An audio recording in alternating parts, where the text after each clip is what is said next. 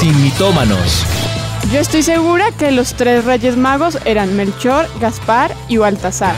Pero pues claro, la Biblia dice, al que madruga, Dios lo ayuda. Yo una vez leí que decía, ayúdate que yo te ayudaré. Es hora de saber la verdad, sin mitómanos, con los pastores Juan Sebastián y Ana María Rodríguez. Sin mitómanos. Muy buenas tardes para todos los que están allí conectados, como les hemos denominado, nuestros sin mitomaneros. Una tarde más aquí con mi esposita que está feliz, ¿cierto? Sí. Está que me pega. No, mentira, no. no, es que sin mitomaneros no suena. Ay, pues invéntate otra frase. A ver, a ver. La voy a pensar. Propongo. La voy a pensar, la voy a pensar. Listo, bueno. Pero bueno, buenas tardes a todos los que se conectan a través de YouTube, Facebook, eh, avivados, bueno, que nos que están ahí moví. Ya, ya escuchando. Bienvenidos a este nuevo programa, un- una tarde más junto a ustedes y bueno, aprendiendo de la palabra del Señor, de las parábolas de Jesús. ¿Qué les parece si en este momento presentamos este momento delante de la presencia del Señor y nos vamos al propósito principal de Sin Mitómanos? Pedirle al Señor que desvirtúe las, las tinieblas y Satanás y sus planes, sus artimañas. Y Él hoy nos hable a través de la parábola, que esa, esa ha sido la serie que hemos tratado en este tiempo, ha pegado muchísimo las parábolas. ¿Cuántas verdades no hemos sacado de cada una de ellas, no? Entonces yo creo que hoy no va a ser la excepción, hoy el Señor nos va a hablar y va a hablar directo a tu corazón y está empezando a prepararnos como esa iglesia que fue el tema que pues hemos estado tocando o que nos ha estado ministrando en este tiempo, es esa iglesia que esté, eh, pues usted lo decían ahorita, preparada. Padre, hoy presentamos este tiempo delante de ti, Señor, y clamamos que allanes el terreno, Señor, de nuestro corazón y empieces a orar en nuestro interior, Señor. Nos empieces a hablar, nos empieces a dar de tu espíritu, Señor, y empieces a soplar sobre esta iglesia, Señor, que pueda vivir, Señor, y en ti se pueda levantar, Espíritu de Dios. Lo clamamos en este tiempo. Háblanos a través de tu palabra y ayúdanos, Señor, para que Satanás sea el que salga avergonzado, Señor, y tu reino sea establecido en nuestras vidas. En el nombre de Jesús. Te damos gracias, Señor. Amén. Amén. Dice la palabra del Señor en Mateo 25, que es eh, nuestro tema del día, es la parábola de las diez vírgenes. Entonces, Mateo 25 en los versículos 1 al 13 dice así, Entonces el reino de los cielos será semejante a diez vírgenes, que tomando sus lámparas salieron a recibir al esposo. Cinco de ellas eran prudentes, cinco eran insensatas. Aquí ya hay un símil de 50-50, ¿no? Las insensatas, o bueno, 50% y 50%. Las insensatas, tomando sus lámparas, no tomaron consigo aceite, mas las prudentes tomaron aceite en sus vasijas, juntamente con sus lámparas, y tardándose el esposo, cabecearon todas y se durmieron. A la medianoche se oyó un clamor, aquí viene el esposo, salid a recibirle. Entonces, todas aquellas vírgenes se levantaron y arreglaron sus lámparas. Y las insensatas dijeron a las prudentes, Dadnos de vuestro aceite, porque nuestras lámparas se apagan. Mas las prudentes respondieron diciendo, Para que no nos falte a nosotros, a nosotras y a vosotras, id más bien a los que venden y comprad para vosotras mismas. Pero mientras ellas iban a comprar, vino el esposo, y las que estaban preparadas entraron con él a las bodas, y se cerró la puerta. Después vinieron también las otras vírgenes diciendo, Señor, Señor, ábrenos. Mas él respondió, dijo, de cierto os digo, que no os conozco.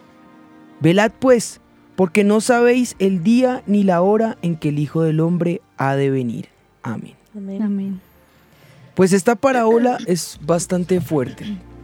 Es eh, en sí misma, ya tiene el mensaje que uno dice, Dios mío, ayúdanos. Eh, vamos un poco al contexto para no dañar lo que, la sorpresa que viene o el mito que vamos a desvirtuar hoy. Pero como siempre pues tratemos de ver la parte cultural, la parte histórica, el contexto que rodea eh, en la cultura de mi Señor Jesús esa parábola para que él la pudiera traer a, a- allí a, a la actualidad de ese momento. Dice que la ocasión de una boda, en, el- en la costumbre de una boda, en los tiempos de Jesús representaba una celebración que era comunal. Y lo normal es que las festividades de una boda fueran por un periodo de hasta una semana. Allá las fiestas en, en Medio Oriente son prolongadas y en Sí. Israel todo se celebra. Allá todo es motivo de fiesta y sobre todo las grandezas del Señor las manifiestan con festejos, con celebraciones, con comilonas, con bueno, con todo. Y eh, pues eso ya nos da a nosotros un mensaje, ¿no? En la casa del Señor podemos venir a celebrar todas las grandezas que Él ha hecho en nosotros, que yo creo que es algo que de pronto nos haga falta a nosotros.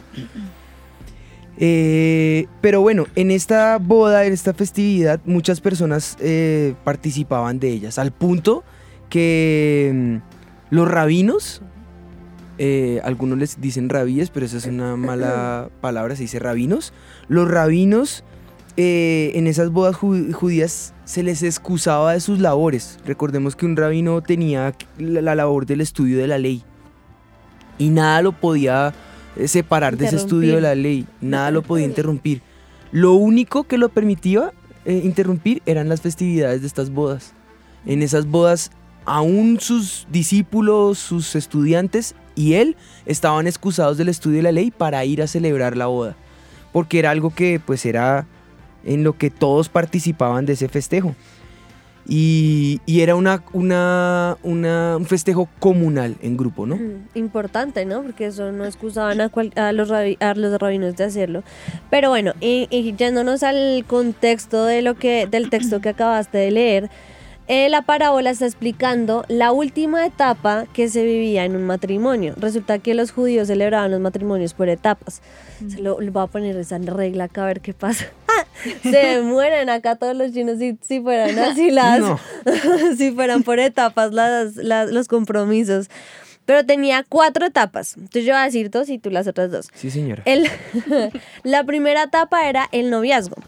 El noviazgo consistía en que, eh, pues, el hombre obviamente tenía que pedirle permiso a, lo- a sus padres y a los padres de la novia para poder empezar eh, como esa etapa de noviazgo. Además, que los que avalaban esa etapa eran los padres, porque ellos no tenían la, la madurez para tomar esa decisión. Resulta que los judíos se casaban muy, muy jóvenes.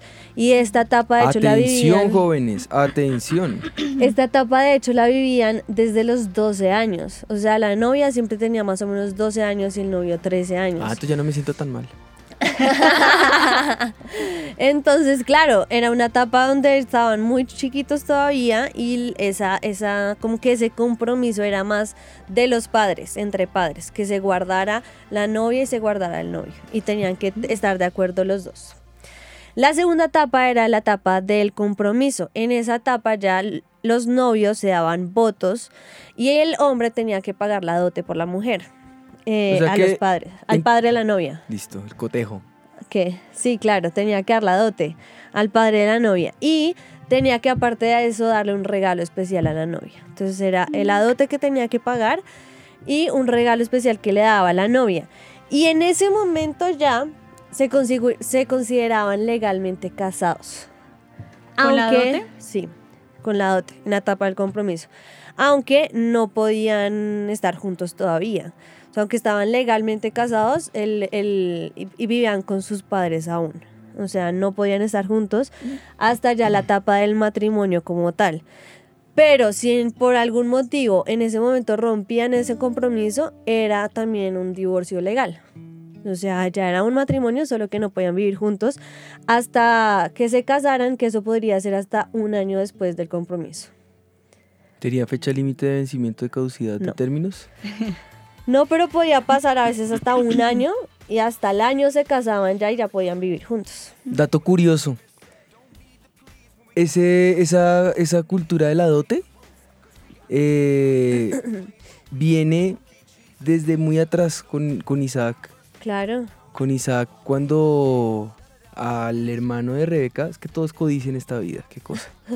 Cuando al hermano de, de Rebeca le da, se le abren los ojos con toda la cantidad de cosas que le está ofreciendo y se fue a más y de todo y de ahí viene el, la dote. el la dote o el, el- el llenar de premios.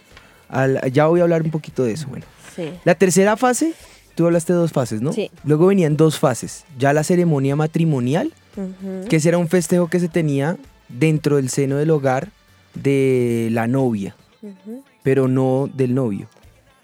Ya la celebración de- del matrimonial era solo con la novia, con la familia de la novia. Y luego venía la famosa ley de la procesión. Esa ley de la procesión se basaba en que el novio normalmente llegaba hasta la casa de la novia en horas de la tarde, pero había una cuestión cultural que es así, si me quisieran corchar de dónde viene, no tengo ni idea, esa, esa cultura de la demora. Eh, pero seguramente se volvió recurrente al punto que al día de hoy en Palestina, en la Palestina actual, eh, ya se volvió una cuestión de orgullo. El hecho de demorarse, eh, ya que se entiende que los padres de la novia están exigiendo esa dote. Están exigiendo esos regalos ostentosos, los más costosos, y se los están exigiendo al novio. Pero para la familia del novio y para el novio eso no está mal visto. Por el, muy por el contrario, para el novio es un sentido de, Claro, orgullo. de orgullo. ¿Me dejas hablar? De orgullo. de orgullo porque está sintiendo que está pagando un precio y entre más le cueste, nada de lo que le cueste en dinero se compara con el valor de esa preciosa dama a la cual está llevando al altar. Entonces eh, era ya una cuestión cultural de, de, bueno, demorarse en considerar que la familia del novio diga, bueno, hasta aquí fue suficiente la- lo que nos iba a dar, ya, a- hasta ahí. Y ahí ya eh, podía pasar al siguiente paso que era la ley de procesión. ¿En qué consistía?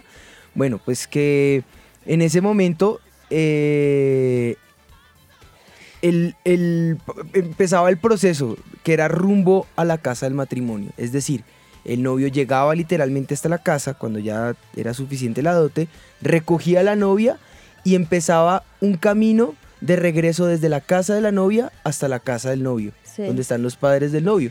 Recuerden que allá de todas formas está la práctica patriarcal, en la que uno entra a pertenecer a la, a la familia de la- del apellido al que toma eh, la familia. Y pues el hecho de que vivan en, la, en el lugar donde está la familia del novio no quiere decir que vivan bajo el mismo techo.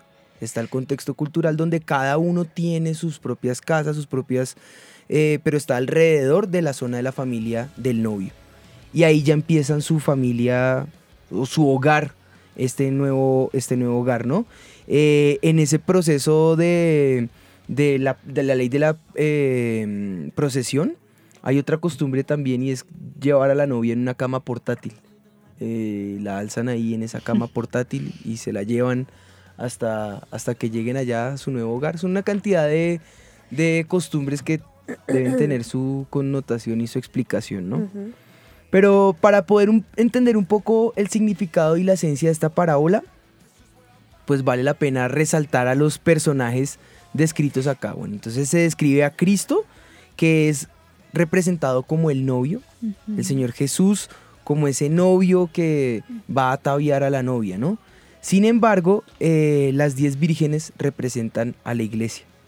Y, y hay, una, hay un sentido de esperanza en estas diez vírgenes. Y es esperar en Cristo. Y es, ese es precisamente el mensaje central que está enseñando esta parábola. Y es estar siempre a la espera, estar siempre a la expectativa de esa segunda venida de Jesús, estar preparados porque nadie sabe la hora ni el momento, porque nadie sabe eh, si va a ser hoy, si va a ser mañana, pero es esa sensación de expectantes, estar expectantes porque en cualquier momento puede aparecer el novio. Ese es el mensaje central, la esperanza en la segunda venida del Hijo de Dios. Exacto. Y ya en ese contexto había otra tradición. Y era que en la tradición de las bodas, en ese proceso que tú llevas, el, o sea, que el, que el novio hace el camino hacia llegar a la novia y se devuelve, las amigas de la novia, o sea, la novia tenía la responsabilidad que las amigas tuvieran ace- eh, pues las lámparas llenas de aceite y las pudieran iluminar para iluminarle el camino al novio. Entonces de ahí también viene como esa parábola de Jesús, que las, las eh, lámparas estén llenas de aceite, que, que estuvieran preparadas, mejor dicho. Pregunta, yo pagué la dote y a mí no me iluminaron. Sí, claro. O sea, pero ¿era la novia o eran las amigas de la novia las que tenían como esa labor? O sea, sí, la novia era la responsable de que las amigas iluminaran el camino del Ah, novio con las lámparas. Para que él pudiera llegar a casa y Me acordé de la canción de antaño. Pon aceite en mi lámpara, señor. Uy, pero eso ya demostró que eres muy viejito, mi amor. Me falta la pandereta y se las canto. Pero bueno, ya yéndonos a la parábola como tal, ¿qué quería Jesús mostrar? ¿Qué significa la lámpara como tal? La lámpara en toda la palabra de Dios muestra que es la palabra de Dios, o sea, el Evangelio de Cristo. Salmo 119.5 dice, lámparas a mis pies tu palabra y lumbrera mi camino. Segunda de Pedro 1.19, tenemos también la palabra profética más segura, a la cual hacéis bien en estar atentos como a una antorcha que alumbra en un lugar oscuro. Entonces, tenemos claro que nosotros tenemos que ser ese testimonio. ¿Y cómo podemos ser ese testimonio? Pues que la palabra de Dios alumbre nuestro camino, alumbre nuestro interior y nosotros así podamos iluminar a lo- a los demás. Entonces ese es como el contexto cultural de la parábola. Pues bueno, con esta gran introducción podemos ir entonces a nuestro mito del día.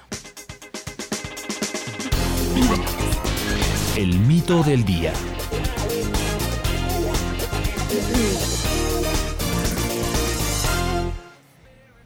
Yo me atrevería a decir que este mito es como más un mito millennial, porque es un pensamiento muy de los jóvenes hoy en día, Cierto. por todo el tema de, de la tecnología, de cómo el pensamiento ha cambiado. Antes, bueno, yo todavía soy parte de esa generación que los papás sí le inculcaban a uno mucho el estudio, y el estudio es lo último que le voy a dejar, ¿no? Sí. Yo lo único que le voy a dejar es la educación. Exactamente, pero hoy en día la educación como que ya no vale. Y eh, de O eso ya hace no lo es todo, parte... por lo menos. Exacto, el mito, el mito dice, hoy en día no vale la pena prepararse, todo es cuestión de suerte y buenas oportunidades. Qué interesante. Y, y sí es un dicho muy, o sea, muy de este tiempo. De hecho, tenemos muchas personas que es como dejan de estudiar para eh, hacer, o sea, otras cosas que saben que les das plata. Sí, y Ya. es que lo que pasa es que hoy en día la mayoría, digamos, del tema de negocios o el movimiento económico actual Emprendimiento. ya no requiere ni siquiera un título, o sea, es como que usted es bueno, usted es creativo, Sí, usted, hágale. listo, hágale, Sí. y le pagan re bien, Miren, entonces ha para qué un llegado, título. ha llegado tan, a- o mejor dicho, ha alcanzado tal esfera ese pensamiento que hoy día nuestro gobierno, por lo menos acá en Colombia, no sé Sí. cómo sea en, la- en los otros contextos, eh, están cambiando los empleadores el sistema de, de búsqueda de sus empleados. Ya no están enfocados tanto en, la profesiona- en el profesionalismo del, del aplicante, sino en la capacidad del aplicante. Ya no importa si es profesional, importa Sí. que demuestre que ese cartón que se ganó en verdad lo sepa utilizar. Y, y hasta sale más económico. Si uno va a ver, pues por ejemplo, pagarle a un administrador de empresas que ha estudiado pero no lo ha demostrado si sabe hacerlo, eh, es más costoso que pagarle de pronto a alguien que ha tenido cierta experiencia, que ha demostrado esa capacidad de administración y pues que tenga de pronto algunos estudios. Hasta ellos mismos dentro de sus recursos eh, optan por pagarle su educación y prefieren la experiencia que, que el título, ¿no? Pero es muy Sí, triste, ¿no? Es muy triste claro. porque, digamos, Sí, una pues. profesión dura cinco años y que le paguen a una persona que ni siquiera ha estudiado lo Más. mismo o más que una persona que ha Yo durado diría cinco que debería años. tener ambas cosas, el estudio, pero sí es verdad que tenga cierta, cierta experiencia. Y por eso algunas universidades han, han incursionado en el tema de las prácticas, que las Pasantías. prácticas sean, y más, más allá de las pasantías, que ya haya un pro- una proyección, por lo menos nosotros en el seminario, impulsamos para que lo que se enseña sea práctico, Sí. sea teórico práctico, pero sea funcional y los impulsamos para que hagan proyectos reales y hemos tenido Sí. unas bellezas de proyectos, eh, cierro paréntesis, publicidad política propagada, inscríbete al AFC. Pero yo hablaba la semana pasada con alguien, como que él decía, no, pero ¿para qué? O sea, no vale la pena estudiar, porque él se le dificultaba mucho la matemática, todo eso. Y él quería algo de ingeniería, y entró a la universidad, se esforzó, el primer semestre se lo marchó, se lo tiró todo. Y se Eh, esforzó. dice, se, y se ta, lo tiró, ta. lo dañó, lo perdió, no lo, no lo culminó. Y así, y luego él- y los papás, bueno, recupere, usted tiene que estudiar, tiene que estudiar, tiene que estudiar. Entonces él me decía, no, o sea, yo me cansé de que no me iba bien y si no me entraba eso, yo cómo iba a seguir. Entonces armó por internet una propia empresa y le ha ido absolutamente increíblemente bien. O sea, ahora sostiene él toda su casa a causa de ese negocio que hizo. Entonces yo le decía, pero tiene que haber un complemento en otra cosa. Y ha sido como tanto lo que él dice, no vale la pena estudiar. O sea, para que a mí Sí, que me sirve un cartón, que que sí, su hermana dice, yo no voy a estudiar. Y la prima hable con ella, yo tampoco, yo que voy a ir a estudiar, yo armo mi negocio y no sé qué. Sí. Sí, la verdad que es, es difícil. Pero en algún momento de la vida El va a tener estudio. que, para poder avanzar, Sí, necesitar el estudio, necesitar Sí. esa, ese, ese cartón en algún momento va a hacer falta. Entonces, bueno, cerramos ese paréntesis y, y ahora amor. lo ponemos en el contexto bíblico. Entonces, como estabas leyendo tú ahorita el pasaje, dijiste algo muy importante. Se divide en un 50, por, 50 y 50, ¿no? Vírgenes insensatas y vírgenes prudentes.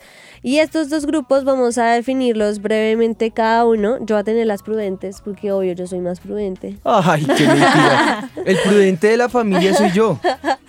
Ah, ah. Y se ríe porque sabe que es verdad. Sí. Pero bueno, yo en honor a, a desvirtuar a Satanás, bueno, yo voy a ser el imprudente hoy. El insensato. El insensato. Entonces, eh, vamos a acomodar las caracter- características de las vírgenes prudentes ¿Y y, las insensatas. ¿Qué significa ser prudente? ¿Qué Exacto. significa ser insensato? Entonces, bueno, la característica de las vírgenes prudentes obviamente va a ser la prudencia. La prudencia se define como la virtud de actuar en forma justa, adecuada y con moder- moderación. La prudencia dispone la razón de discernir el verdadero bien del mal, lo que es correcto y lo que no es. Entonces, una persona prudente sabe definir qué es lo bueno, qué es lo malo y obviamente escoge lo que es justo, verdadero y adecuado.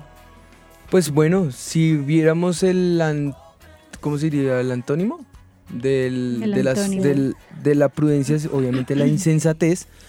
¿Qué es una persona insensata? Una persona insensata es una persona que no muestra buen juicio, que no muestra madurez, es decir, todo en ella lo caracteriza la inmadurez y en sus actos eh, se refleja esa inmadurez.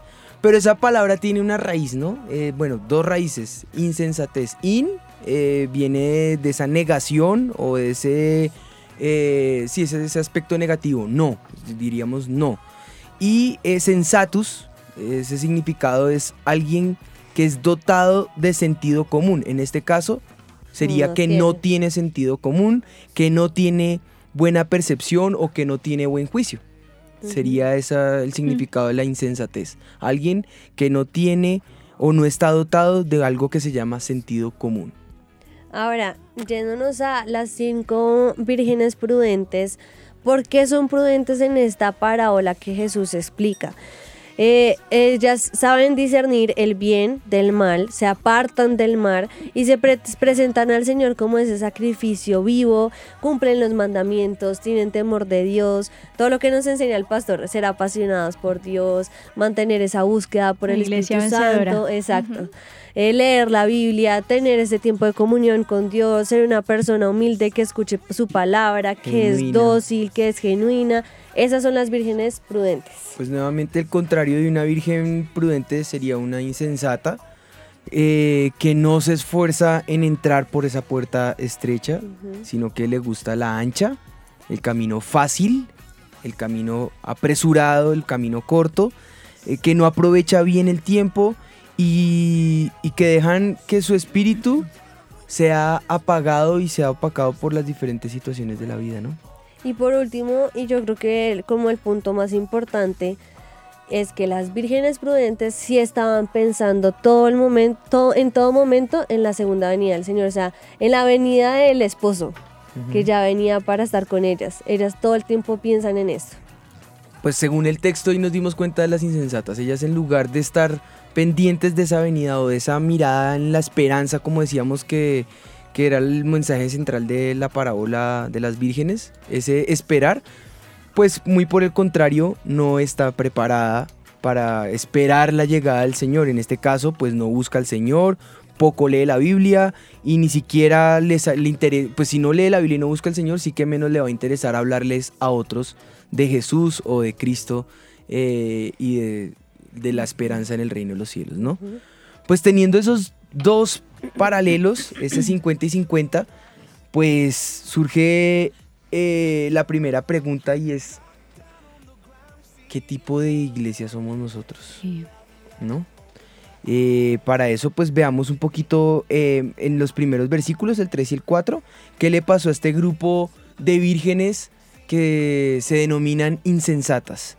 Dice, las insensatas tomando sus lámparas no tomaron consigo aceite, mas las prudentes tomaron aceite en sus vasijas juntamente con sus lámparas.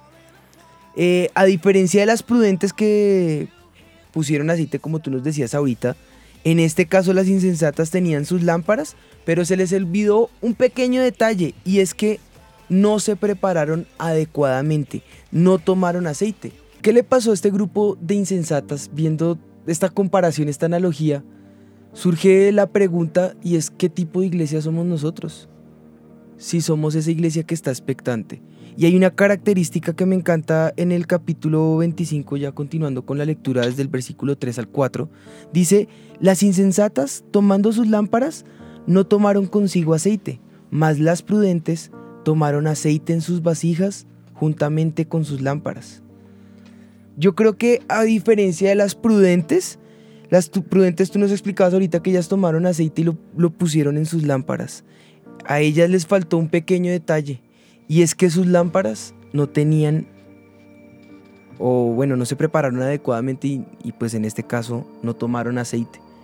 Y entonces viene la otra pregunta, ¿qué representa entonces el aceite? Eh, en los tiempos antiguos, eh, en la palabra del Señor, el aceite era, era ese combustible que mantenía encendida esa llama o esa luz o esa antorcha. Eh, y yo creo que no es diferente de, de la actualidad. Si hacemos una analogía o un símil con nuestra vida espiritual, es esa combustión que mantiene encendido nuestro motor. Y, y en, en, nuestra vida como cristianos, como hijos de Dios, pues el, el motor es estar conectados o expectantes, como lo es el mensaje central, con el Hijo de Dios, con Jesús mismo, con Cristo. Y en este caso el Espíritu Santo vendría a ser esa combustión, vendría a ser ese aceite, vendría a ser esa, esa analogía o ese tipo de, del Espíritu Santo.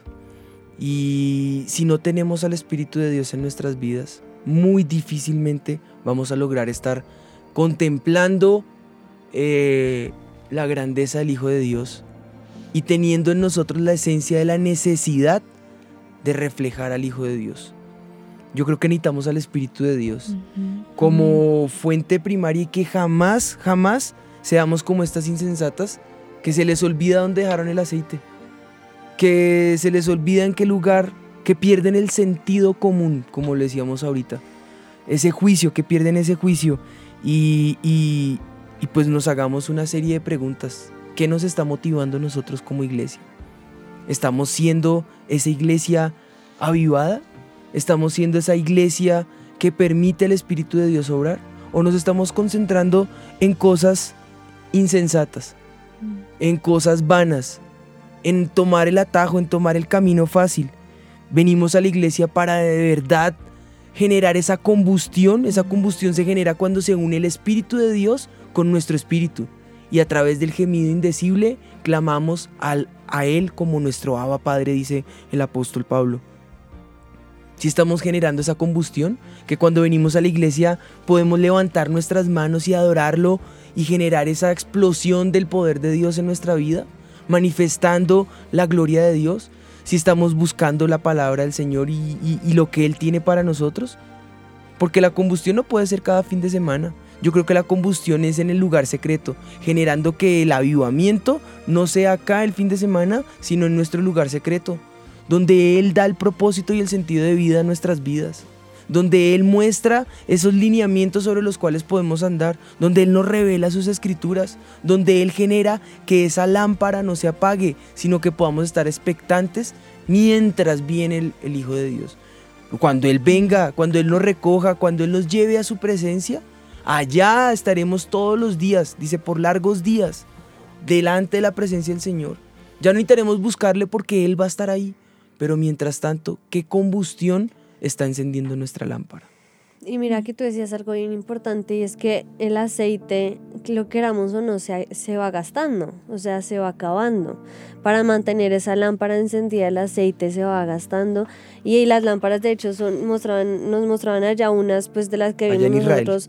Allá en Israel. Son unas así chiquitas y tienen solamente el... La boquilla. ¿Cómo se llama? El, el pábilo, el... Sí, el pabilo, la mechita. Sí, la mechita. Y mostraban que se llena de aceite, lo dejan prendido hasta que el aceite se va acabando y solo tienen que ir llenando el aceite. Y eso es lo que el Espíritu Santo, o sea, lo que tú hablabas ahorita, es ir llenando el aceite, porque me impacta que de todas maneras el texto dice que todas se durmieron. O sea, es algo que el esposo se, se tardó, todas se durmieron y todas, todos podemos estar en esa condición a veces de adormecimiento, pero es depende de cómo vivimos nuestra vida, que se levantaron todas, arreglaron sus lámparas, pero las prudentes tenían el aceite.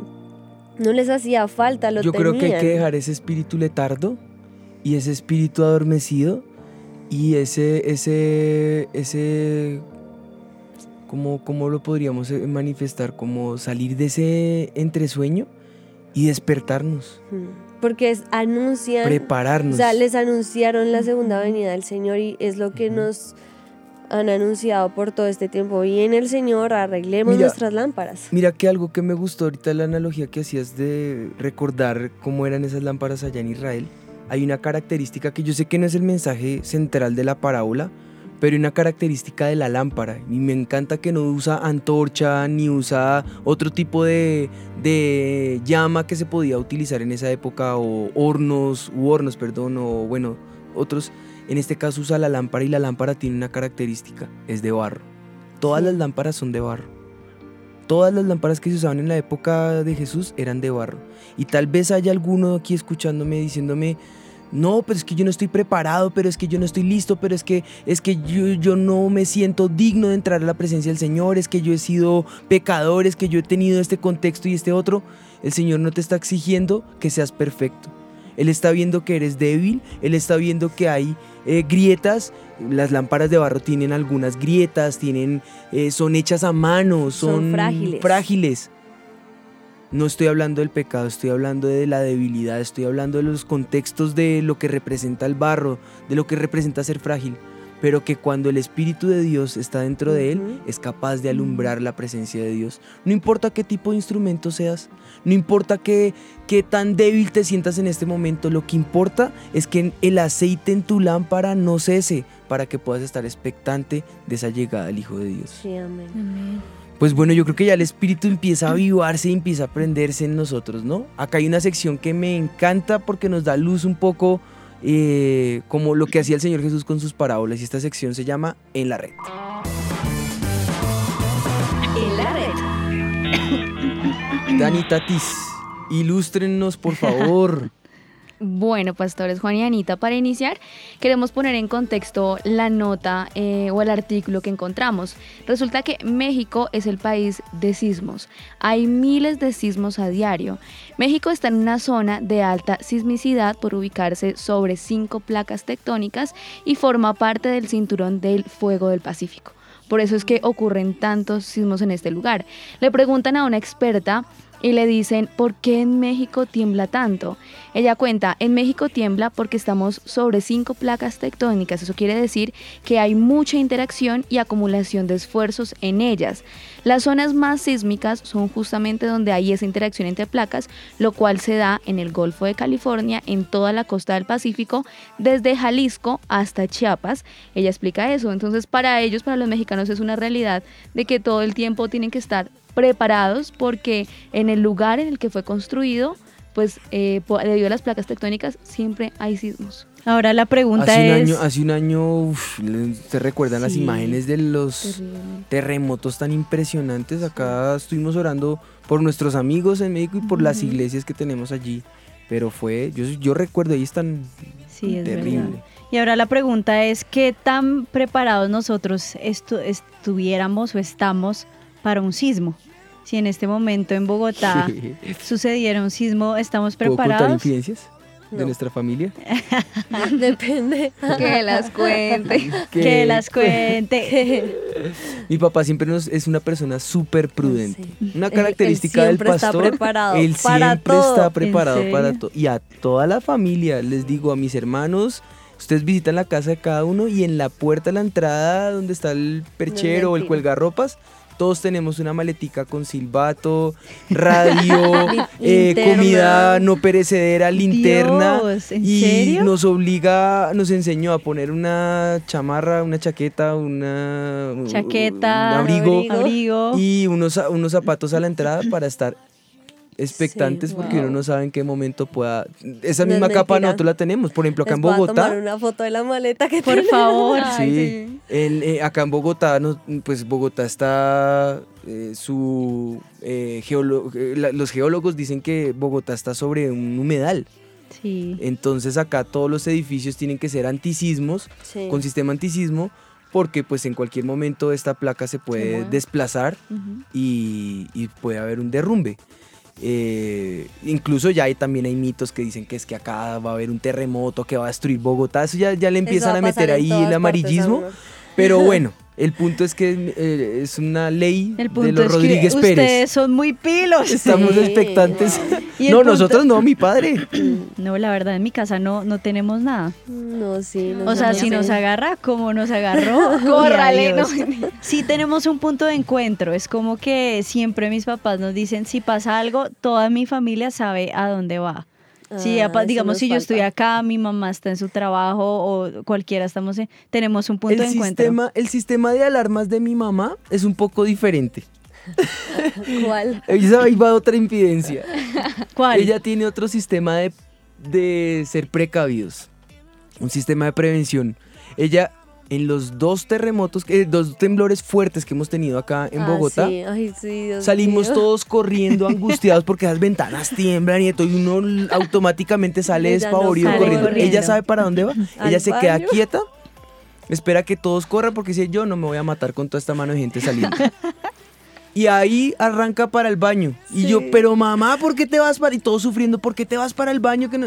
no, uno no sabe si esto se cae y uno con una necesidad de un baño, ¿qué va a hacer?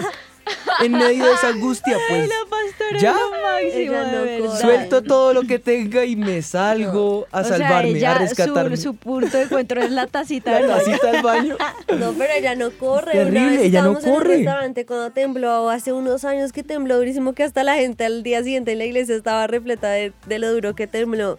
Y estábamos los cuatro y mi tito se paró, corramos. Y ya, no, yo no voy a correr. Y yo, no, yo no voy a correr. Mi tito, toca correr. Mira, este, estábamos debajo de una terraza, se estaba moviendo así durísimo. balcón se podía caer en cualquier Se estaban momento. rompiendo las ventanas y ella no corrió. Y mi tito, no, pero hay que correr, pero tenemos Yo que no salir. sé, así me, me digan lo que me digan. Yo sí salgo y yo, pues, amor, quédate con mi mamá y yo y yo salgo con mi papá. Y, y Anita se corrió del balcón, pero se quedó adentro con una cara de quiero estar sentada afuera. con ella y ellos dos salieron a correr y ella. O sea, No ella se queda estática. No se Y ya cuando ya salió todo el mundo, para el baño. Mi baño, por favor. Mi baño. Pueden investigar a, a varias personas, a preguntarles, eh, ellos han vivido, digamos, tomaron un grupo de personas que habían vivido eh, escenarios o momentos muy fuertes con otros tipo, otro tipo de temblores. Y empiezan a preguntarles, listo, usted vivió tal experiencia, eh, ¿qué aprendió de? Y empiezan a, a cuestionarlos. Bueno, ¿ya tienen una ruta de salida? ¿Ya tienen ta, ta, ta? No. ¿Ya vivieron? Y la respuesta, y la, la investigación dice, y mencionan a Claudia Gutiérrez de 45 años, que ha hecho parte de cinco temblores de verdad muy fuertes en México. Y ella dice, sabemos que hay que tener ciertas cosas ya listas, pero la verdad nunca lo he vuelto un hábito en mi vida. Y ahí es cuando empiezan a preguntarles, ustedes tienen que tener presente que hay o tienen que, o sea, no, no pueden permitir que la angustia simplemente actúe y ya. Si tienen ya algo previo, eso los va a ayudar a reaccionar de manera diferente. Entonces le, preguntan a- le preguntaban, ¿qué escalera es la más cercana? Si los accesos están bloqueados por otro lado o por qué lugar va a ir. Tiene la mochila, como le dicen ellos, de emergencia y todo resguardado y listo, agua embotellada, comi- comida enlatada. que- Resumen, obvio. insensatos. No, y créeme, digamos, todos ustedes en su familia, yo creo que si en mi familia pasara eso, Eso es- yo muero de angustia, porque es no saber a dónde ir, es no saber qué va a No pasar si todo mi hogar. nada. En cambio, ustedes deben salir súper frescos porque ya están listos Es y que, ustedes piensan pero como, aunque "Cogemos estemos la y listos, nos vamos". aunque estemos listos, hay algo muy interesante en esto y es el, el- el sentido de pensar con cabeza fría. Eso no es tan fácil. Yo puedo tener todo esto listo, pero yo soy más como mi mamá. En algún momento de angustia, grito. Pero eso no sirve de nada. ¡Ay, hagan algo! No, que se ma-". En cambio, mi padre, aunque no manifiesta nada, No. él actúa. Actúa, sí. Él, si una persona se está atorando, él no, grita, tu no hace nada. se- también actúa. se para y de una vez el golpe en el estómago para que... es, es- es ese sentido de reaccionar. Yo me pasmo. Y quedo así quieto como, como Yo solo atolondrado. pienso en mis hijas. Sí, pero se queda uno- el problema es que se queda uno pensando y no haga nada. Y no, Sí. ese es el punto. Entonces siempre tiene que haber como alguien que reaccione y alguien que, que piense con cabeza fría, ¿no? Porque también sale reaccionando y se mm, mata rodándose las escaleras. Es que de hecho el, el artículo tiene una relación como con el trabajo mental, o sea, no, no que trabajan la mente, perdón, sino que ellos dicen lo más importante es que hagas un análisis de riesgo a partir de estas recomendaciones, para que en caso de que llegue un sismo sepas qué hacer de una manera casi mecánica y así no solo quedes protegido, sino lo más tranquilo posible, incluso en medio de circunstancias. Que digamos, se vuelve tan mecánico que tú ya sabes cómo mentalmente actuar. cómo actuar. Entonces la recomendación es listo, calmado, tiene que recoger esto. Digamos que es como la forma en que ellos lo explican a través del artículo. Vea pues, otra analogía. ¿Ustedes están expectantes de su marido? Amén, pastor. Amén. Sí, sí, se han preparado. O sea, sí, sí. De- demasiado ya. Sí, Ya es hora de actuar. De hecho, hay un programa prematrimonial. No, mentira. No, pero es que los que actúan son los hombres. Sí, los hombres son los que tienen que... Hombres. Ah, ah, no, Sí, salimos de ese contexto. es el problema. Hombres, llamen. Pero bueno, esa Desea analogía... su virgen sensata. Llame ya a los teléfonos que aparecen en pantalla. Soy virgen prudente. Pero bueno, estas analogías en la red siempre nos ayudan como a mirar un poco, es nuestra parábola del siglo XXI para Sí. mirar un poco eh, lo que quería decir Jesús es precisamente eh, cuando nos habla de eso, de estar preparados, de aunque, o sea, un terremoto nos puede coger dormidos, ciertamente, pero si lo que tú decías, si tenemos la maleta lista, si sabemos qué ruta de evacuación tomar, si sabemos que tenemos los zapatos y con las niñas, y, o sea, si sabemos cómo actuar, sabemos que estamos preparados para la llegada inesperada del, del terremoto. Lo mismo nos está hablando Jesús en esta parábola. Está diciendo, sí, se durmieron todas, pero las vírgenes prudentes estaban preparadas, tenían ese aceite en sus lámparas. ¿Y qué es estar preparados? Que es poder tener e- ese, ese aceite al 100%, cuestión de que llegue Jesús y tú estés listo para su venida.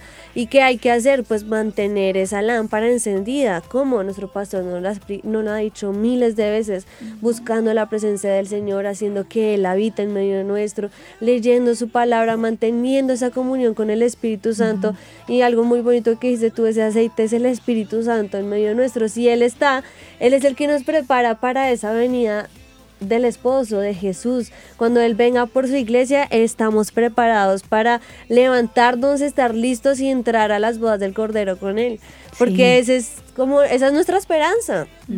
Nuestra esperanza es, y, y, y de hecho es cierto que hablábamos una vez hace poco, yo decía, si la gente pensara un poco más que esta vida terrenal es solo un periodo de tiempo y que la eternidad nos aguarda, no haríamos tantas cosas que están mal. Y no haríamos tantas cosas tan imprudentes y tan insensatas O tan vanas. y tan vanas. O sea, yo le decía a Juani, es solo pensar un momento. Jesús viene en cualquier momento, Jesús Sí. viene pronto. Y si mi mente, mi cabeza, mis sentimientos, lo que yo actúo, los centraran que Jesús viene pronto y que yo quiero desgastar mi vida para Él, no haríamos cosas tan tontas. No nos desgastaríamos en problemas tan vanos, no tendríamos tantas cosas tan mal hechas en nuestra vida, porque yo sé que Jesús viene por mí y que Él viene en cualquier momento. Y si lo tuviera en mi cabeza presente, haríamos las cosas tan diferentes. Amén. Y se nos olvida, se nos olvida que Jesús viene pronto, se nos olvida que Él realmente está eh, esperando y aguardando por su iglesia y mm, en el día a día nos vamos eh, involucrando en otras cosas, pero Él todo el tiempo nos insta a esperar en Él, a confiar en sus promesas, a esperar en que Él viene por nosotros. Así que si hoy podemos tener esa conciencia de que Jesús viene pronto, que Él viene por su iglesia, vamos a ser esas eh, vírgenes prudentes y no haríamos tantas insensateces que hacemos todo el tiempo. Sí. No pensaríamos las cosas tan vanamente. Y dejaríamos de vernos ante la sociedad como gente sin sentido común, sin identidad propia. Nosotros tenemos una identidad propia. Y algo muy importante que decías ahorita a la, a la introducción, Dani, decías que esto es muy el pensamiento de los millennials. Sí. Hoy yo quiero retar.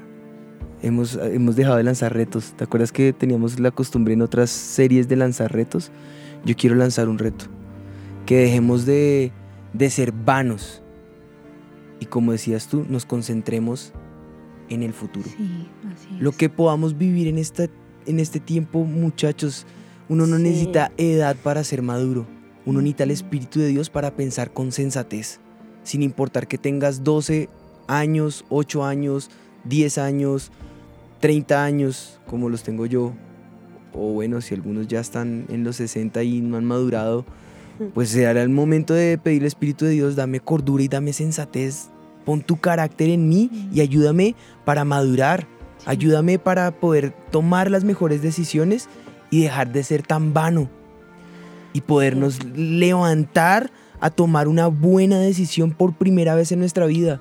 Que el Espíritu de Dios no cese en nosotros. Esa sería una muy buena decisión. Lanzo el reto de dejar de ser vanos y empezar a pensar en el futuro. Acá es un lapso de tiempo de, pongámosle, 90 años, promedio de vida, 85 años, 80, dicen los que, los que saben que ya ha subido un poquito a 90, porque ya hay más eh, personas longevas. Eh, eso es nada comparado a la eternidad. Y tenemos solamente esos 90 años para transformar la eternidad. Como dice nuestra pastora, piensa en la eternidad, ¿cuánto dura? Toda la vida. Toda, toda, toda la vida. No y solo hay fin. 90 años para poder transformar esa eternidad. Lo que hagamos ahorita, si es vano, eso va a ser lo que nos va a dar el fruto en la eternidad. Así que vivámoslo con cordura y tomemos las mejores decisiones ahora. Sí, amén. Amén. Mira que parte, parte de, las, de las invitaciones que nos han hecho en diferentes conferencias y en diferentes contextos es hablar acerca de la espiritualidad. Ya hablo un poquito más en eso. contexto académico. Eh, pero, pero no me voy a concentrar en eso porque ahorita voy a dar el, el- como el último mensaje que da esta parábola. Me quiero concentrar en algo que usamos mucho en ese tema de la espiritualidad. Y es una ilustración que usó eh, el área o el departamento de mercadeo de esta empresa conocida Falabella. Y en un estudio de mercadeo, ellos decían que la generación actual de los jóvenes actuales tienen un factor que los ha dejado a ellos locos para poder eh, sacar sus nuevos productos. No saben qué hacer. No, es que ellos no, eh, no, no es que no sepan qué hacer, no. Es, es la, la palabra la resumen en una, en un, eh, mejor dicho, lo resumen en una palabra, insatisfacción. Es una generación que absolutamente nada los satisface. Qué increíble. Y eso los dejó a ellos locos porque dijeron, ¿qué productos vamos a sacar? No, pues que no hay nada que los satisfaga. Les tocó cambiar su target a la siguiente generación, la nuestra y de la nuestra en adelante. Porque a esta generación que viene tiene saben un mal y es que no saben cómo llegarles. Nada los satisface. Yo creo que sí necesitamos al Espíritu de Dios para tener identidad Así es. y para saber que no habrá absolutamente nada que el mundo nos ofrezca que nos pueda satisfacer. Jóvenes, en eso estoy de acuerdo con ustedes. No se dejen satisfacer por nada de los demás. Pero una cosa sí, sea lo que los, lo que los llene, lo que los nutra. En Él van a encontrar ese nutriente que les hace falta. Y esa persona se llama el Espíritu Santo de Dios. Amén. Él suple todo en nosotros. Él llena esos vacíos que nos hacen falta. Él llena todo lo que, lo que, lo que nos satisface. Y si yo les digo, en ese aspecto yo pienso igual que ustedes. Nada en esta tierra me suple. Absolutamente nada. Ni las cosas. Dijo el, el predicador, que así se conoce al, al autor, a Salomón, que es el autor de, de Eclesiastés. El predicador dijo, lo probé todo. Comida, bebida, eh, Mujeres. mujeres, placeres. No le di, no le di, eh, eh, no le negué nada a mis Sí. deseos, dice el predicador. Lo probé todo y he encontrado que todo es Vanidad. de vanidades. Todo es vacío. Lo puedes probar todo. Puedes innovar en todo. Puedes planear todo. Puedes dejar de planear todo. Puedes mm, tomar la decisión de no estudiar y dedicarte a emprender como decíamos ahorita. Pero absolutamente nada te va a llenar porque todo es vanidad de vanidades. Lo único que en verdad importa es el Espíritu de Dios porque Sí, Él amén. suple todo en todos. Eso es lo- esa es la esencia de mi Dios. Él suple todo en todos. Él es suficiente.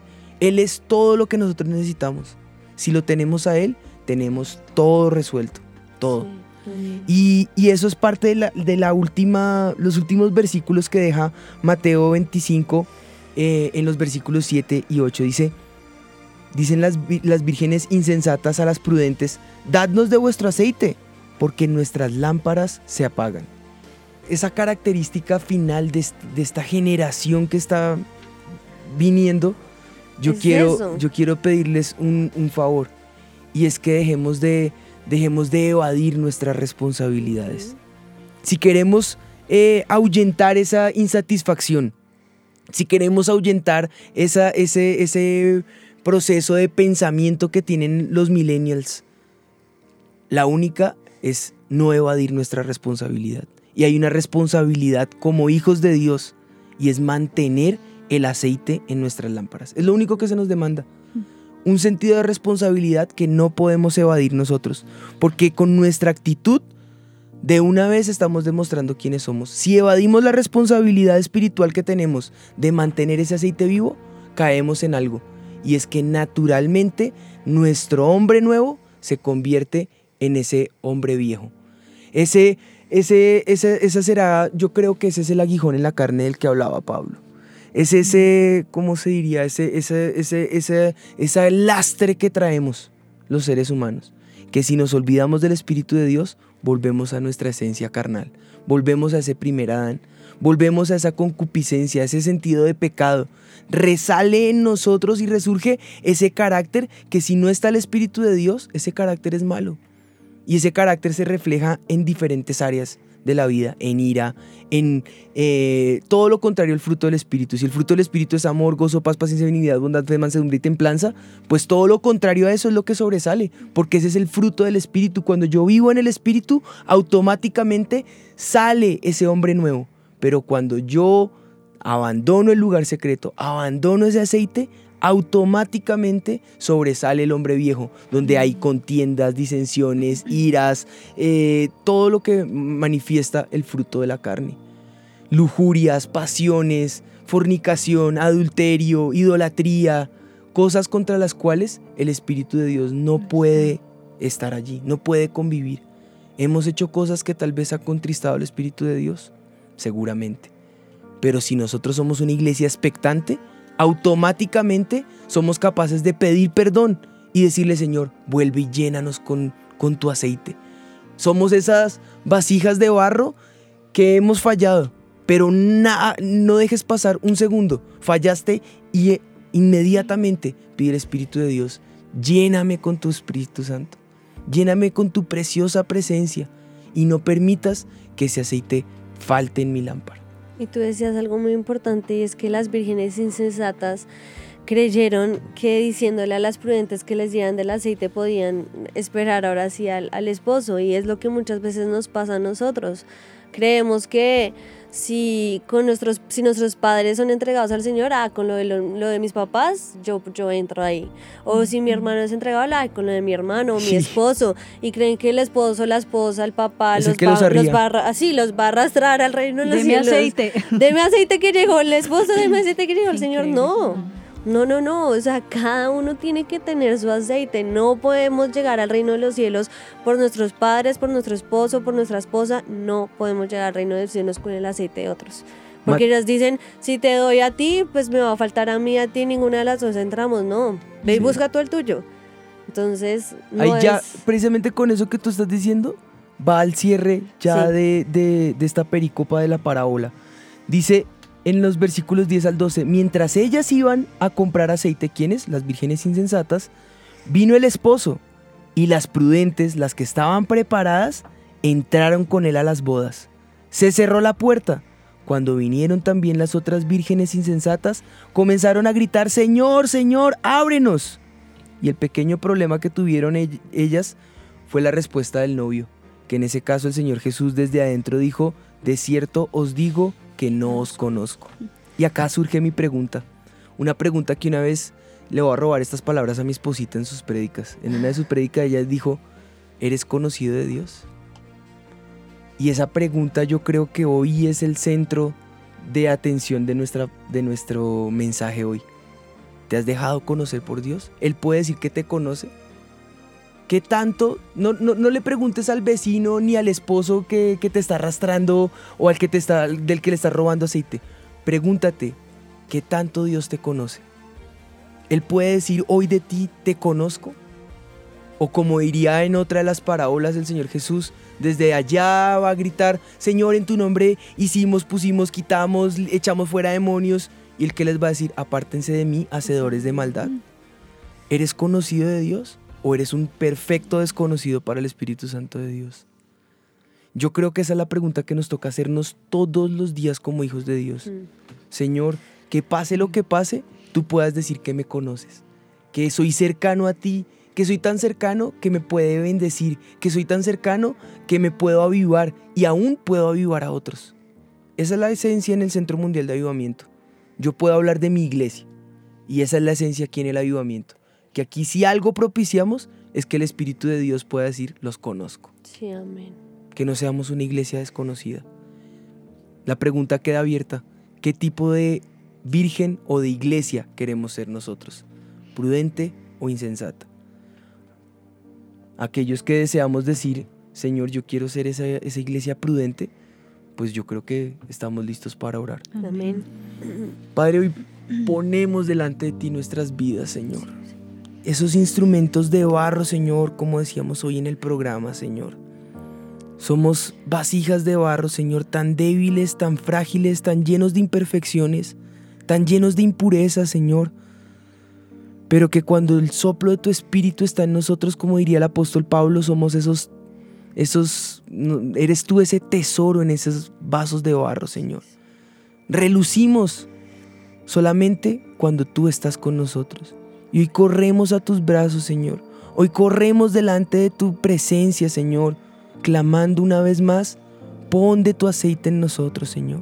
Envía de tu espíritu y sopla, Señor, de los cuatro vientos, para que nuestra identidad en ti permanezca, para que nuestro propósito surja, para que nos enseñes a ser prudentes, Señor, para que no seamos sin cordura, Señor, para que no seamos unos perfectos desconocidos de ti, Señor, sino que con cordura, con sensatez, con prudencia, con carácter, con madurez, podamos correr delante de ti, Señor, ser transformados por ti, Espíritu de Dios, ser llenos de tu Espíritu, Señor, y manifestar esa presencia tuya a los demás, Espíritu Santo.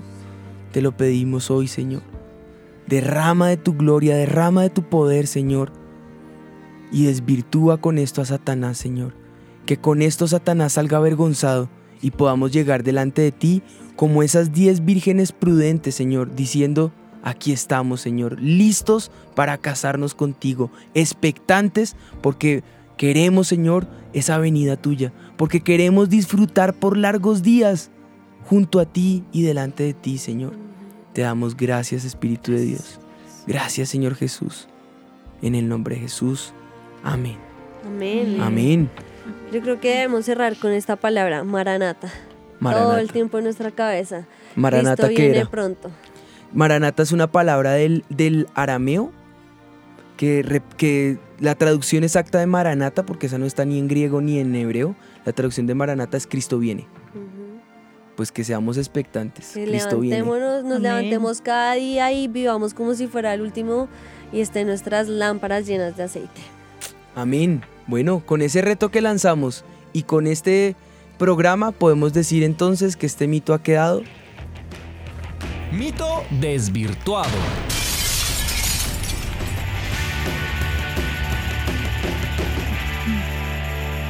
Es este mito desvirtuado. No dejes para mañana lo que puedes hacer hoy. Busca a Dios y llena tu lámpara con aceite. Debemos llenar hoy nuestras vidas de la unción y velar por nuestro estado espiritual. La manera correcta de hacerlo es estar constantemente en la presencia de Dios, pues es allí donde el Señor nos habla y nos muestra que estamos haciendo mal. Nunca creamos estar firmes, porque bien dice la palabra en 1 Corintios 10:12. Así que el que piensa estar firme, mire que no caiga. Pues con esto podemos eh, decir que esto fue Sin Mitómanos. Nos vemos en ocho días por el mismo canal a la misma hora, miércoles 5 de la tarde. Sin mitómanos. Yo estoy segura que los tres reyes magos eran Melchor, Gaspar y Baltasar. Pero pues claro, la Biblia dice, al que madruga, Dios lo ayuda. Yo una vez leí que decía, ayúdate que yo te ayudaré. Es hora de saber la verdad. Sin mitómanos. Con los pastores Que decía, "Ay-